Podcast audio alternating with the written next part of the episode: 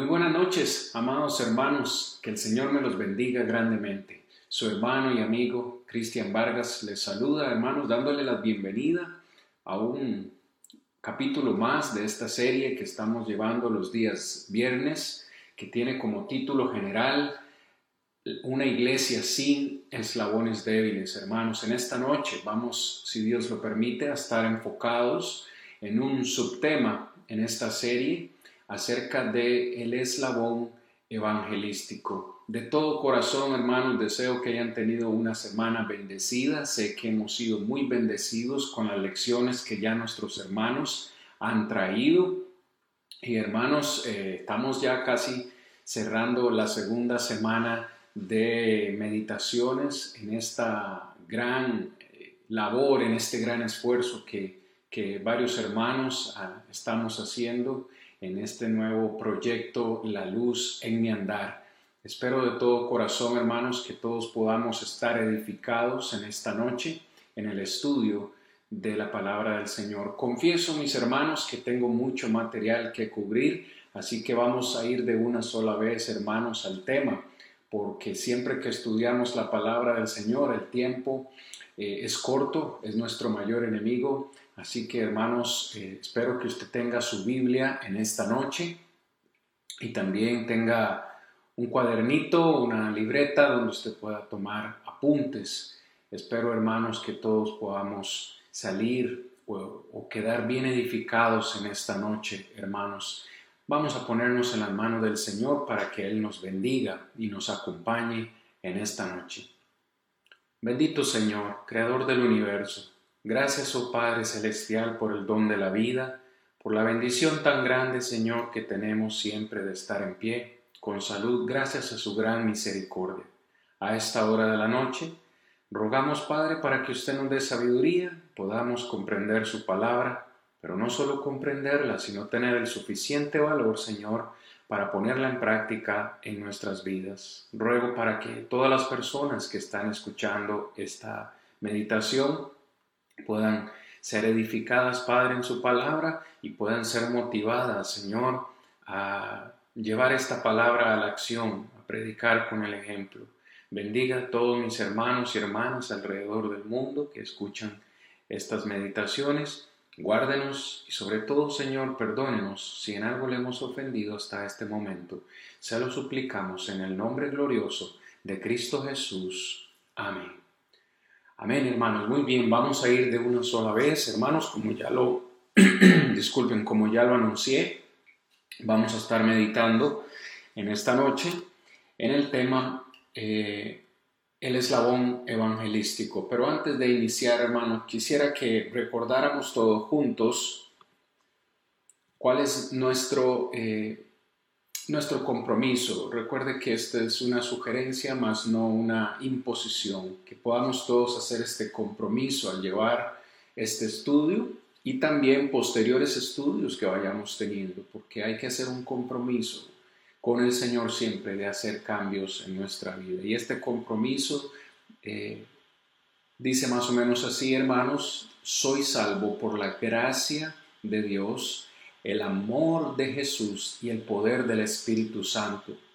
Por tanto, romperé cualquier cadena en mi vida que me impida amar a los demás como Dios me ha amado, perdonar a mis semejantes como Cristo me ha perdonado y llevar el Evangelio Salvador a quienes aún no lo han conocido.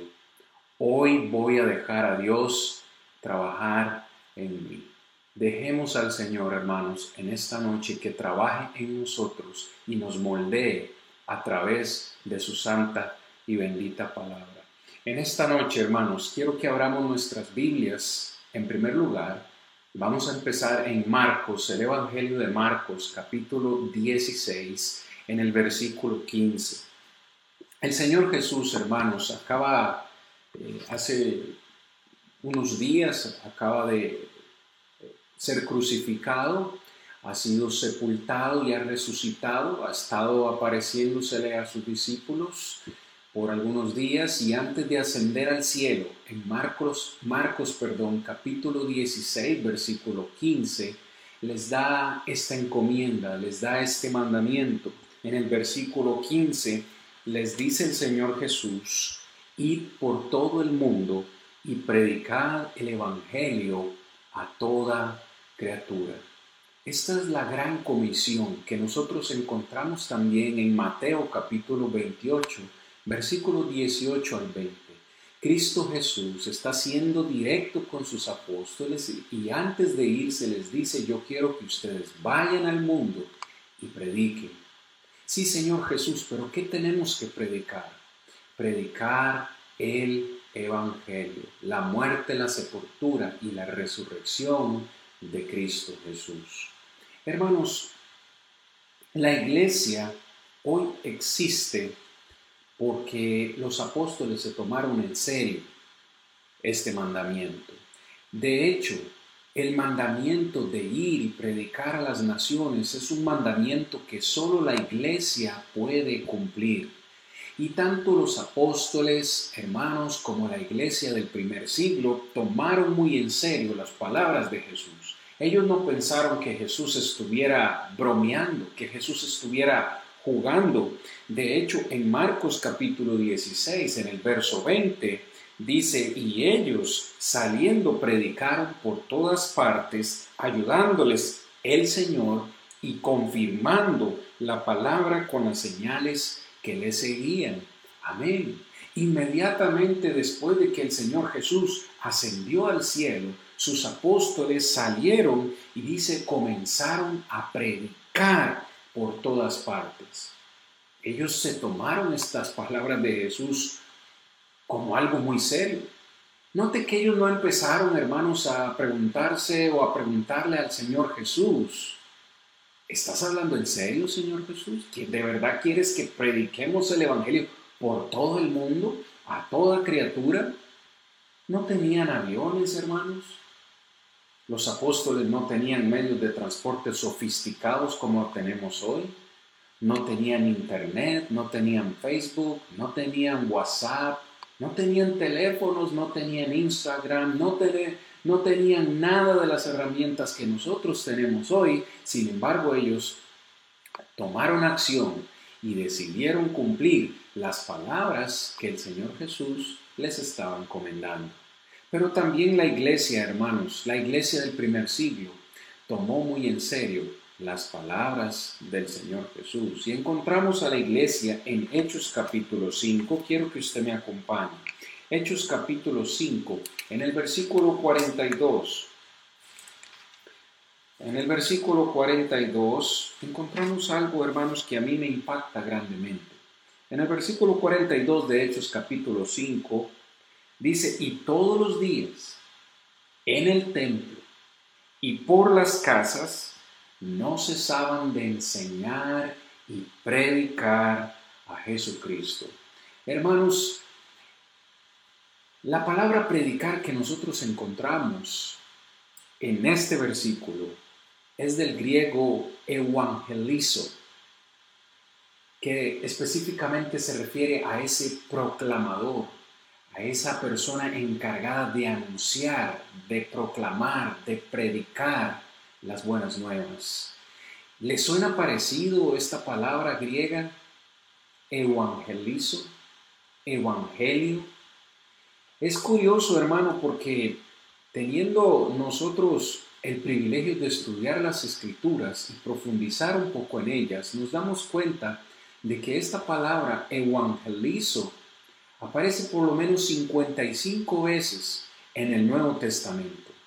De esas 55 veces, 28 veces la Reina Valera 1960 traduce evangelizo como anunciar. En 15 ocasiones, la misma Reina Valera traduce esta palabra evangelizo, evangelizo como predicar. Pero hago esta anotación, hermanos, porque sin importar cuál de las dos palabras use la Reina Valera, usted va a encontrar que siempre, seguido, seguido de esa palabra, usted va a encontrar la palabra evangelio o la expresión buenas nuevas. En otras palabras, encontramos que la palabra de Dios dice anunciando el evangelio o predicando las buenas nuevas anunciaban las nuevas nuevas, anunciaban el Evangelio del Señor Jesucristo. ¿Qué era lo que la iglesia del primer siglo predicaba? Sin cesar todos los días en el templo y por las casas, anunciaban el Evangelio. No es incorrecto decir como iglesia vamos a ir a evangelizar, porque cuando se nos da el mandamiento de ir a las naciones es hablarles acerca del Evangelio.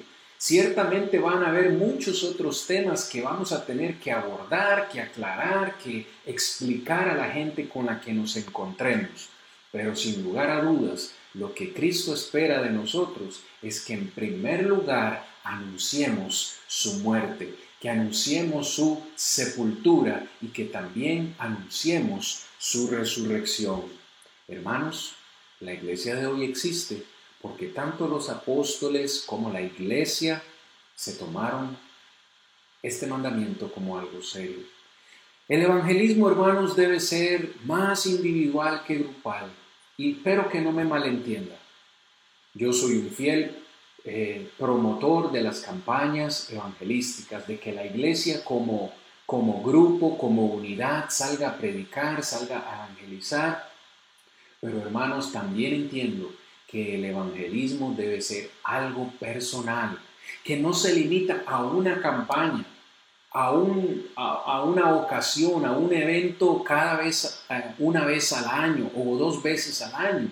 La iglesia siempre está de evangelismo, la iglesia siempre tiene que estar predicando. Note el ejemplo que veíamos en el libro de los Hechos, todos los días ellos tenían una cita, tenían un compromiso en su horario, en su vida regular, tenían un compromiso con la predicación del Evangelio. Así que cada uno de nosotros debe tener un compromiso con predicar de Cristo Jesús. Pero tristemente, la gran comisión en nuestros días para muchos se ha convertido en la gran omisión muchos seguimos omitiendo, seguimos dejando un poco de lado el área de la evangelización. Y déjeme decirle esta gran verdad. Una iglesia que no da prioridad a la evangelización, hermanos, es una iglesia que está pronto a desaparecer. Y cuando digo iglesia aquí, me refiero a la iglesia local, porque sé que la iglesia en una manera o en términos globales nunca podrá ser destruida. Esa es una promesa que tenemos del Señor. Pero si mi iglesia local está dejando de lado la evangelización, esa iglesia local en algún momento va a desaparecer. Es triste, hermanos, pero conozco, sé de casos de iglesias que han tenido que cerrar sus edificios porque todos sus miembros han muerto porque algunos se han ido al mundo y porque ya no hay más personas viniendo a congregarse y han tenido que cerrar sus puertas. Tal vez usted conozca el caso también. Y esto sucede porque la iglesia ha perdido el interés, ha perdido el compromiso de la evangelización. Así que hermanos, debemos preguntarnos cuánto dinero de nuestra ofrenda local está siendo destinada a la labor de la predicación, a la labor del evangelismo. Yo sé que la palabra, yo sé que la escritura dice que la ofrenda es para los santos, para las necesidades de los santos. Pero ciertamente, hermanos, todo lo que la iglesia hace, todos sus proyectos, toda la labor que la iglesia hace, tiene que ser con el objetivo de ganar almas para el Señor. Y aquí, espero eh, que usted me entienda, hermano, aquí podemos usar y debemos usar el dinero de la ofrenda para alcanzar a los perdidos, para organizar campañas, para comprar literatura, para hacer anuncios, para hacer folletos, en fin, hermanos, una serie de recursos que nos son útiles para la evangelización. ¿Cómo vamos a obtener estos recursos? Si no es con el dinero de la ofrenda. Es muy importante, hermanos, que tengamos esto en cuenta. Para salvar al mundo tenemos solamente tres opciones. Usted eh, podrá definir en cuál de las tres opciones se encuentra usted personalmente o en cuál de las tres opciones se encuentra su iglesia local. La primera opción que tenemos, hermanos, es ir. Es ir. Y con ir me refiero que es cuando yo entiendo, yo personalmente entiendo el compromiso, entiendo las palabras de Jesús y las tomo como algo personal. Entiendo que yo soy quien tiene que ir. No importa si nadie más lo hace. No importa si mi congregación no lo hace. Yo, por el simple hecho de ser cristiano, por el simple hecho de ser salvo, entiendo mi compromiso con Dios y voy y predico a todas las personas con las que yo me relaciono. La segunda opción, hermanos, que tenemos es enviar. Y enviar es cuando yo no hago lo que me corresponde, sino que decido enviar a otros. Porque empiezo a poner excusas, yo no puedo, yo no tengo tiempo, yo tengo mucho que hacer, hermanos, eso es para el predicador, eso es para el evangelista, para los diáconos, etc. Y entonces yo eh, salvo mi responsabilidad, no quiero tomar responsabilidad y envío a otros, o que otros lo hagan. Esa puede ser otra opción. Pero la tercera, y espero que esta categoría no se encuentre usted, es cuando decidimos desobedecer. Y esa es cuando ni yo voy ni tampoco envío a nadie. Y en esta categoría podrían estar muchas congregaciones del Señor hoy, viviendo de una manera un cristianismo pasivo, un cristianismo eh, conformista, nos hemos conformado a la membresía que tenemos y seguimos predicándonos a nosotros mismos, dejando de un lado el evangelismo de una manera colectiva, de una manera grupal y también el evangelismo personal que cada uno de nosotros tiene la responsabilidad con el Señor de ir a evangelizar. ¿En cuál de las categorías se encuentra usted? Hermanos, una iglesia que no evangeliza perdóneme la sinceridad, una iglesia que no evangeliza es solamente un grupo de creyentes que están adornando el edificio. Nuevamente, espero que no me malentienda. No estoy diciendo que no somos importantes para el Señor, somos valiosos para el Señor y probablemente estamos viniendo a congregarnos y cumplimos muchos de los mandamientos del Señor, el participar de la cena, el ofrendar, el cantar, el orar, el escuchar la palabra, etcétera, etcétera, que son mandamientos que cumplimos cuando nos congregamos. Pero si realmente solamente ese es el objetivo que tenemos como iglesia, venir a adorar a Dios y luego irnos y nada más pasa, solamente estamos adornando el edificio, hermanos, una o dos veces por semana. Y tenemos que cambiar nuestra mentalidad si este es el caso. La evangelización, mis hermanos, la predicación de la palabra del Señor es un elemento esencial para la salvación. No hay otra forma en que los hombres puedan, puedan ser salvos. No hay otra forma en que la humanidad pueda ser salva. ¿Por qué digo esto, mis amados hermanos? Porque no hay un solo ejemplo en el Nuevo Testamento, no hay un solo ejemplo en el libro de los Hechos que nosotros podamos ver que un ser humano, una persona, haya sido salva sin que antes se le haya predicado el Evangelio. Para que alguien sea salvo, se le tuvo que haber predicado el Evangelio. Vea el caso de Pedro en Hechos capítulo 2, cómo su predicación hizo que tres mil personas tomaran la decisión de obedecer el Evangelio. ¿Qué me dice acerca de Felipe y el eunuco en Hechos capítulo 8? Cómo Felipe tuvo que predicar al eunuco para que entendiera las escrituras y cuando él las entendió, finalmente obedeció.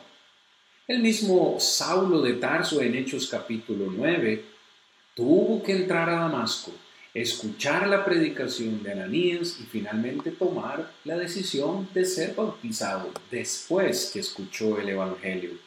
¿Qué acerca de Pedro y de Cornelio? Pedro tuvo que predicar a Cornelio y a su familia en Hechos capítulo 10 y luego ellos fueron bautizados. Siguiendo, hermanos, ¿qué me dice de Lidia, la vendedora de púrpura? Tanto Pablo como Silas tuvieron que predicarle el Evangelio.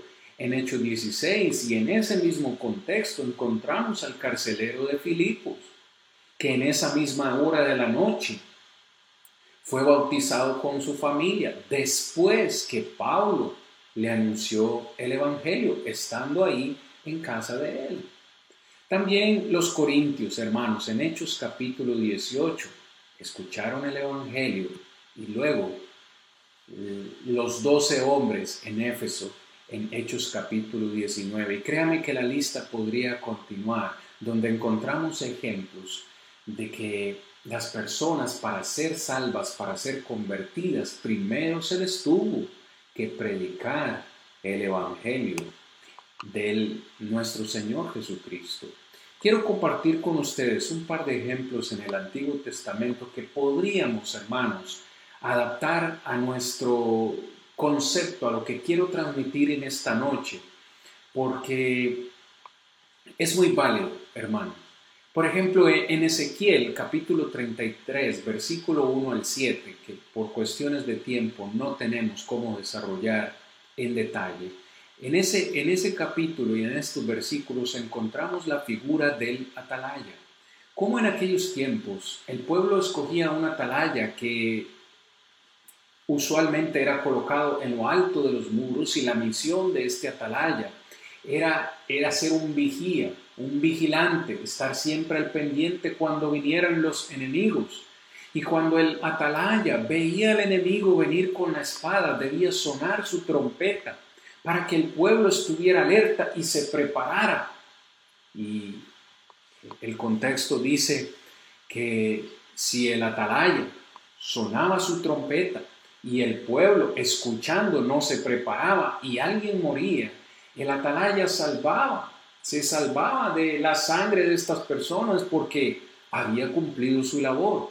Sin embargo, si el atalaya venía, veía, perdón, venir el peligro, veía el enemigo y no sonaba su trompeta y el pueblo perecía, la sangre del pueblo iba a recaer sobre él.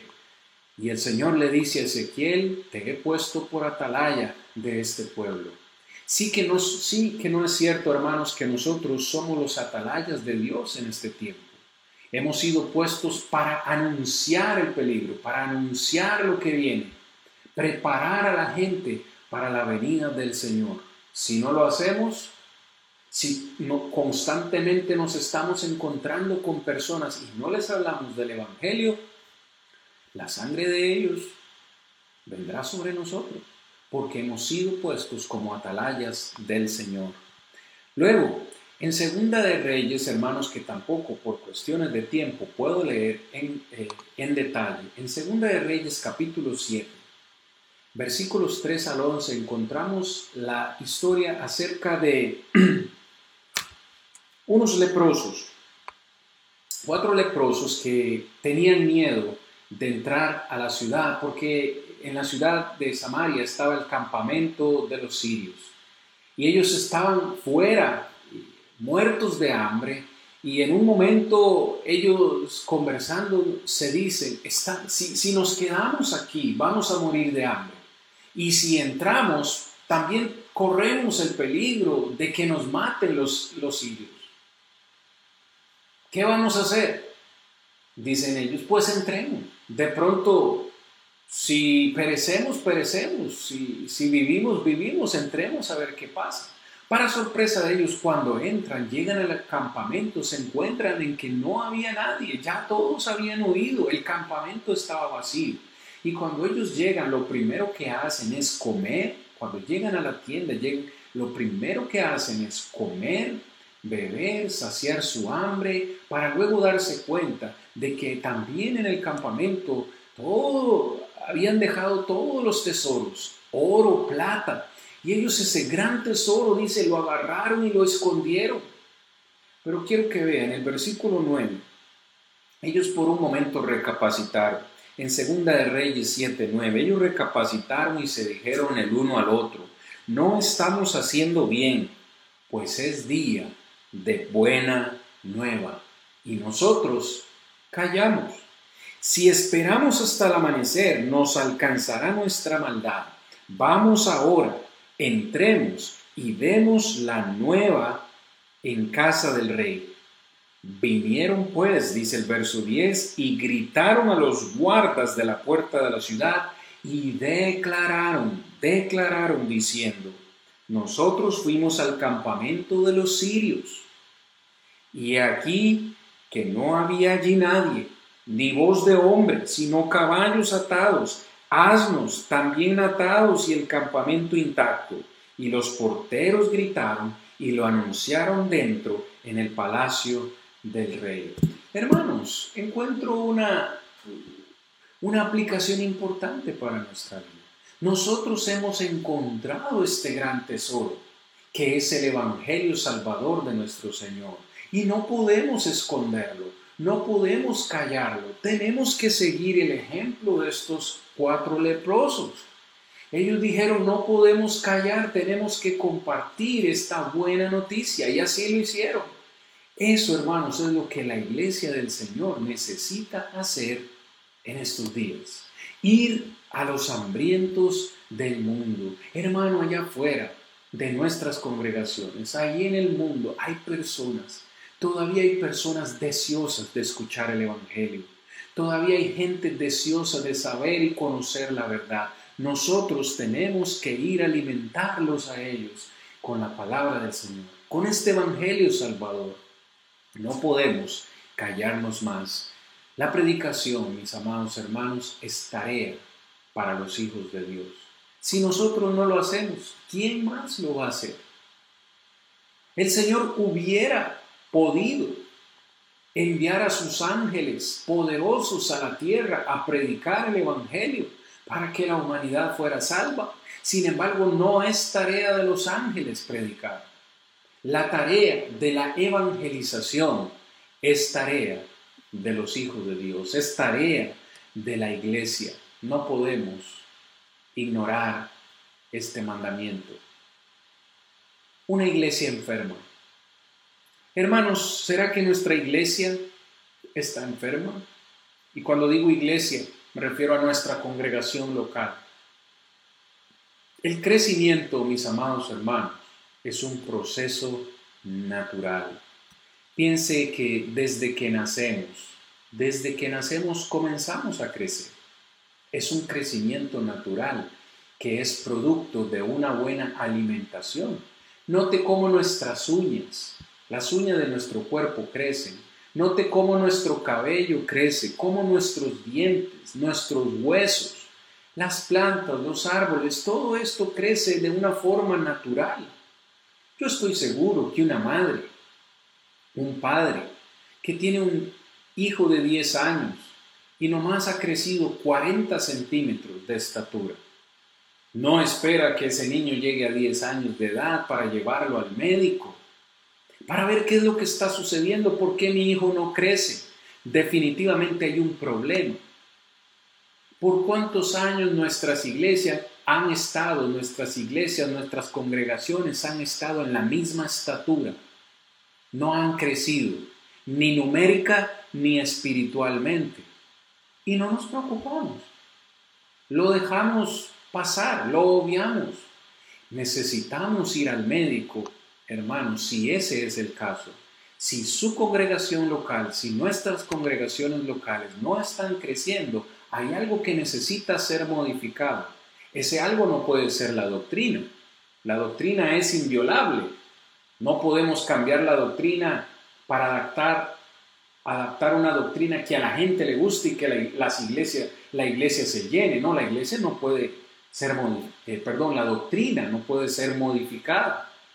Pero sí que necesitamos, personalmente creo, necesitamos modificar, necesitamos modificar otras áreas, enamorarnos más del evangelismo, mis amados hermanos. Una iglesia que no crece entonces es una iglesia que probablemente está enferma y necesita ir al médico. Preguntémonos, hermanos, ¿cuánto ha crecido mi congregación en el último año? ¿Cuánto ha crecido mi iglesia en el último año? Preguntémonos también, ¿cuánto he ganado yo? ¿Cuántos he ganado yo para la eternidad? ¿A, cuánto les, a cuántos de mis familiares, amigos, vecinos, a cuántos les he comentado, les he hablado acerca del Evangelio. Esa es realmente la pregunta que tenemos que hacernos. Porque no se trata acerca de cuánta gente obedece, sino a cuántos estamos enviando, a cuántos les estamos hablando. Créame, mi hermano, mi amigo, el Señor no nos va a preguntar el día del juicio final a cuántos bautizamos, a cuántos convertimos. No, la salvación no se va a salvar, eh, no se va a tratar de eso, pero sí creo que el Señor nos va a preguntar a cuántos le hablamos, a cuántos les anunciamos el Evangelio, qué tan serio nos tomamos nosotros este mandamiento. Perdone que sea tan repetitivo, sé que lo he dicho ya varias veces, pero la iglesia existe hoy porque nuestros hermanos del primer siglo y los apóstoles se tomaron muy en serio este mandamiento y se dedicaron, se esforzaron, dieron aún hasta su vida por defender su título de cristianos, por anunciar de Cristo, iban a las cárceles e iban hasta la muerte. Y por eso la iglesia está en existencia hoy. Note el proceso lógico del cual el apóstol Pablo nos habla en Romanos capítulo 10, versículos 13 en adelante. Si quiere usted leer conmigo, por favor, hermanos, en Romanos capítulo 10, versículos 13 hasta el 15. La palabra del Señor dice así, porque todo aquel que invocare el nombre del Señor será salvo. Sí, pero dice Pablo, ¿cómo pues invocarán estas personas a aquel en el cual no han creído? ¿Y cómo creerán en aquel de quien no han oído? ¿Y cómo oirán sin haber quien les predique?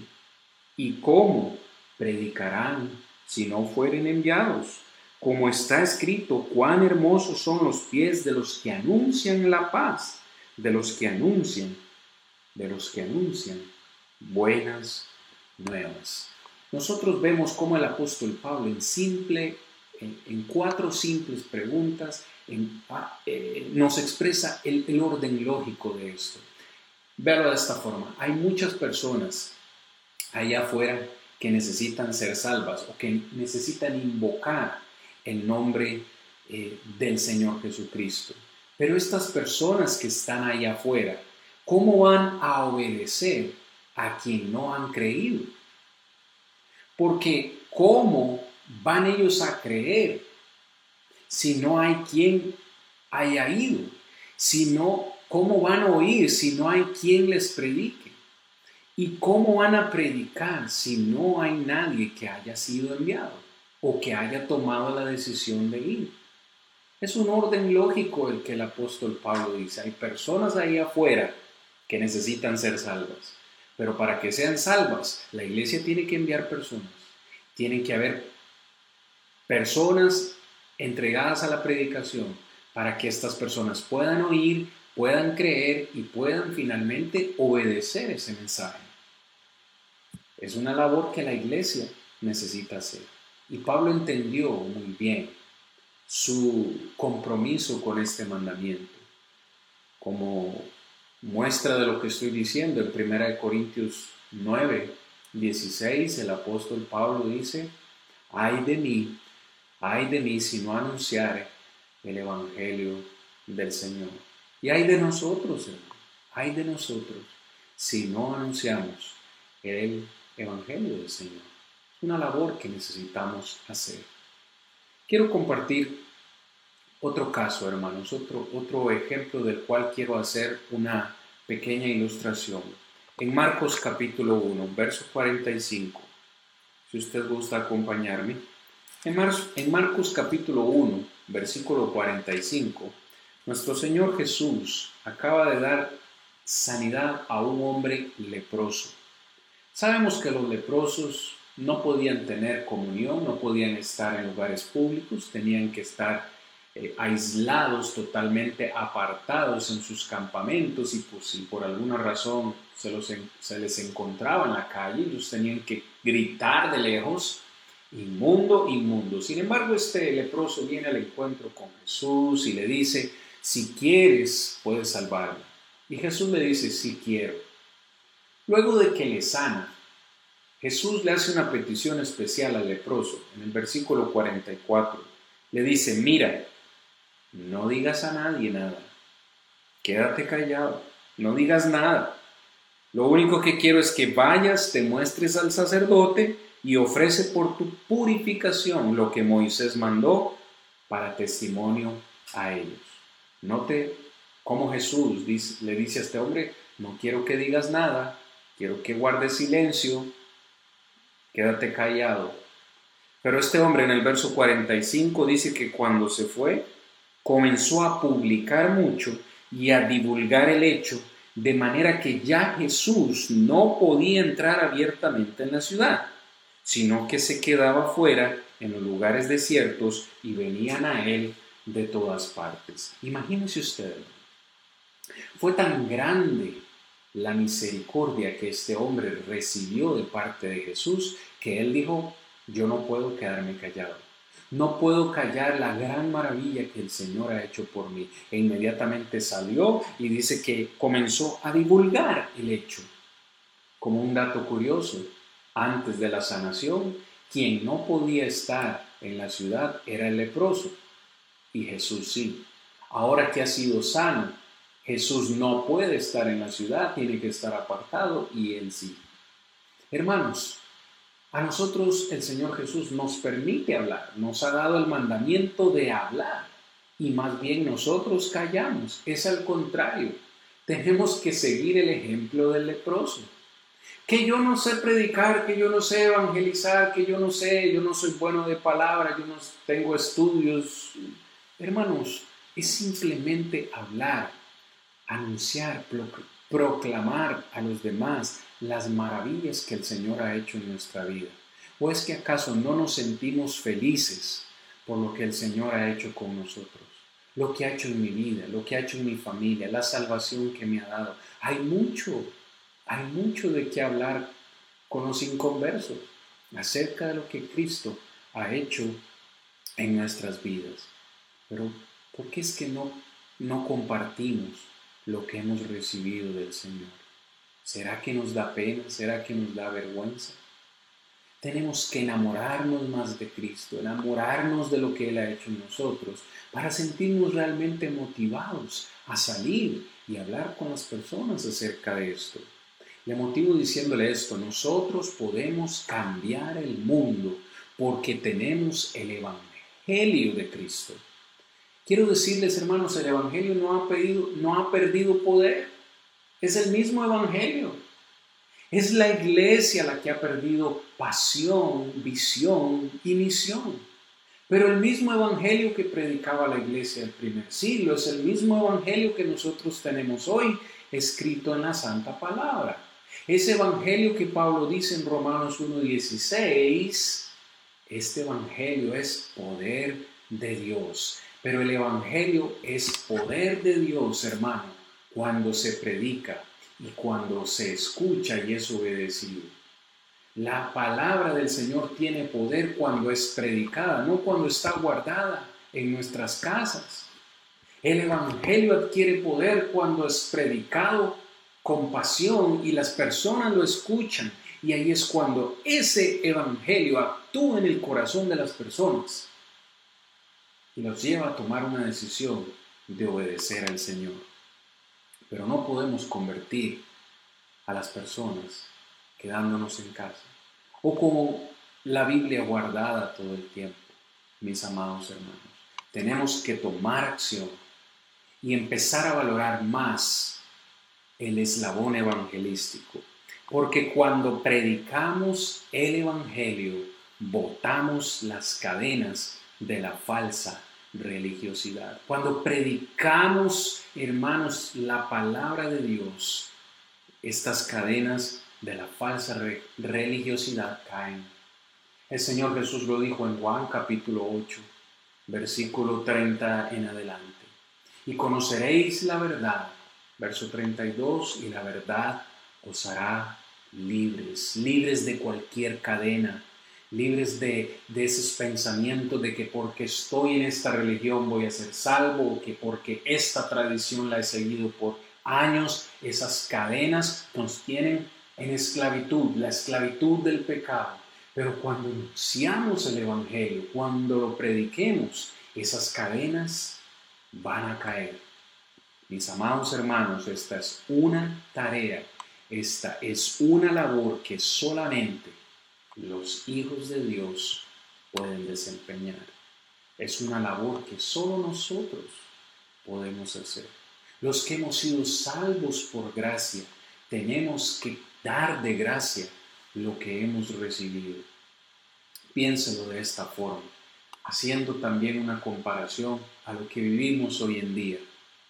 Hoy muchos científicos están trabajando para conseguir una vacuna que pueda ser administrada contra el coronavirus. Y muchos ya están trabajando y muchos están esperando que esta vacuna pueda ser desarrollada y pueda empezar a ser distribuida. La humanidad ha sufrido una terrible enfermedad desde hace siglos atrás y esta enfermedad se llama pecado. La paga del pecado es muerte, dice Romanos 6:23. Y este pecado me separa de Dios, me destituye de la presencia de Dios. Romanos 3:23 23, e Isaías capítulo 59, versículos 1 y 2. El, el pecado me separa de Dios. El pecado es una enfermedad, una lepra, pero Dios mismo nos ha proveído, nos ha provisto hermanos, la cura para el pecado. Y usted y yo tenemos ese antídoto en nuestras manos. Ese antídoto se llama Evangelio. Ese antídoto se llama Cristo Jesús. La paga del pecado es muerte, mas la dádiva, el regalo de Dios es vida eterna en Cristo Jesús, Señor nuestro. Si yo sé que mi, mi, mi vecino, mis familiares, las personas con las que me relaciono están enfermas de pecado. Y yo sabiendo cuál es la cura, no se los comparto, ¿no me convertiría eso en un homicida? Saber yo cuál es la cura de una enfermedad y no compartir ese dato sería un crimen, ¿sí o no? Pensemos en esto. Tenemos que salir a evangelizar. Salgamos de las cuatro paredes del edificio Dejemos de predicarnos a nosotros mismos y salgamos a predicar a aquellos que están enfermos, aquellos que aún no conocen la verdad del Señor. Espero que esta meditación haya sido de gran ayuda para su vida espiritual. Quisiera terminar en esta noche, hermano, amigo, por supuesto, como ya lo anuncié, con el reto de la semana porque probablemente usted ahorita esté pensando, bueno, estamos en cuarentena, no podemos salir, eh, eh, quisiera cumplir ahora la tarea que el Señor me ha encomendado. ¿Qué puedo hacer? ¿Qué puedo hacer si tampoco he ido a una escuela bíblica, no tengo conocimiento, no soy... Muchos peros pueden salir ahorita, pero el reto de la semana que le quiero dejar o que quiero que todos practiquemos, todos, es este. Quiero que en primer lugar, hermanos, hagamos una lista hagamos una lista de las personas, y cuando digo personas me refiero familia, amigos, vecinos, compañeros de trabajo a los cuales a usted les gustaría predicar el Evangelio. Haga una lista en un cuaderno, en una hoja, en eh, donde, donde, donde a usted le sea mejor. Haga la lista de las personas a las cuales usted quiere predicar o evangelizar. Luego que ha hecho esa lista, quiero invitarle a que ore por ellos, no sé si uno o dos días, usted sabrá el tiempo. Ore por ellos fervientemente para que Dios les toque el corazón, les abra el corazón, les abra la mente y el entendimiento, para que lo que usted les vaya a decir les llegue a lo más profundo. Oremos por ellos. Una vez que hemos orado por ellos, vamos a llamarlos, vamos a contactarlos, sea por teléfono, sea por WhatsApp, por Facebook por cualquier otro medio. Y una vez que los llamemos, Compartámosles un versículo de la Escritura. Hagámosles saber a ellos que tanto nosotros como el Creador, el Padre Celestial, les ama de todo corazón. Y en nuestra conversación con ellos, invitémoslos a que sigan esta página, La Luz en mi andar, donde estamos predicando la palabra del Señor. Invítelos a seguir esta página para que ellos puedan alimentarse de estos estudios.